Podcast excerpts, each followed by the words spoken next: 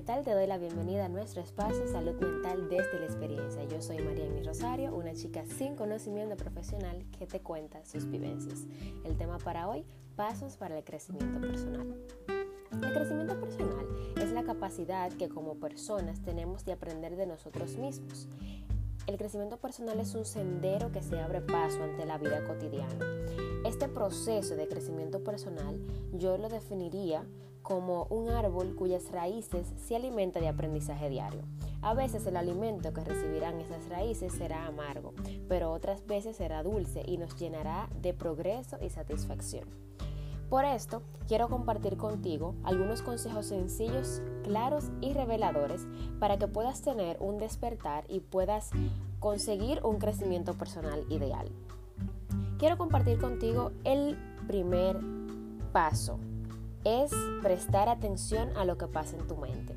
Lo que pensamos, eso reflejamos. Si nos llenamos eh, de pensamientos negativos sobre nosotros mismos, sobre los demás, entonces vamos a reflejar negatividad. Así que tenemos que tener bastante cuidado en lo que pensamos, pues el pensamiento que tenemos es lo que vamos a reflejar. Número 2. No juzgues a los demás.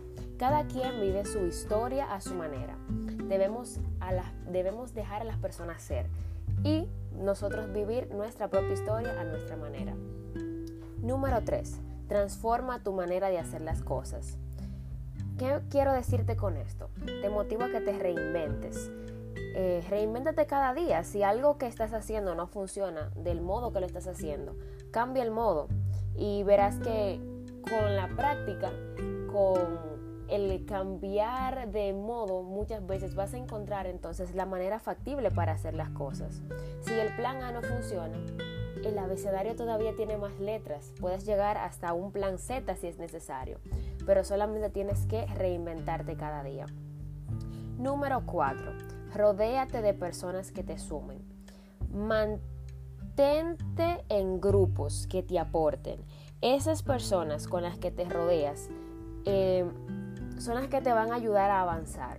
Tienes que examinar muy bien con quién compartes tu vida y enfocarte en rodearte de personas con personalidades saludables, porque aunque no, no lo veamos así, muchas veces nos rodeamos de personas que nos drenan emocionalmente y eso nos, nos limita el crecimiento personal.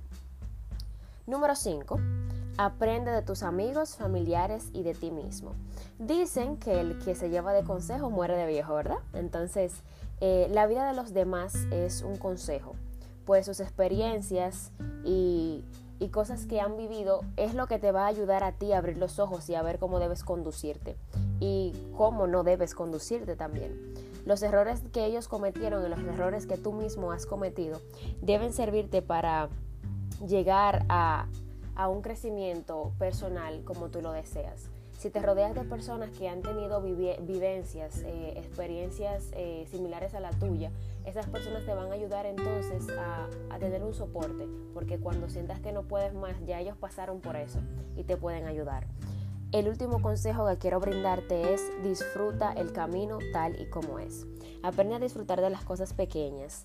Aprende a disfrutar del aquí el ahora, aprende a disfrutar de lo que tienes ahora y aprende solamente a disfrutar de las cosas pequeñas, sino de cada cosita que te encuentres en el camino que para ti significa algo, disfrútalo, aprécialo, abrázalo, hazlo tuyo.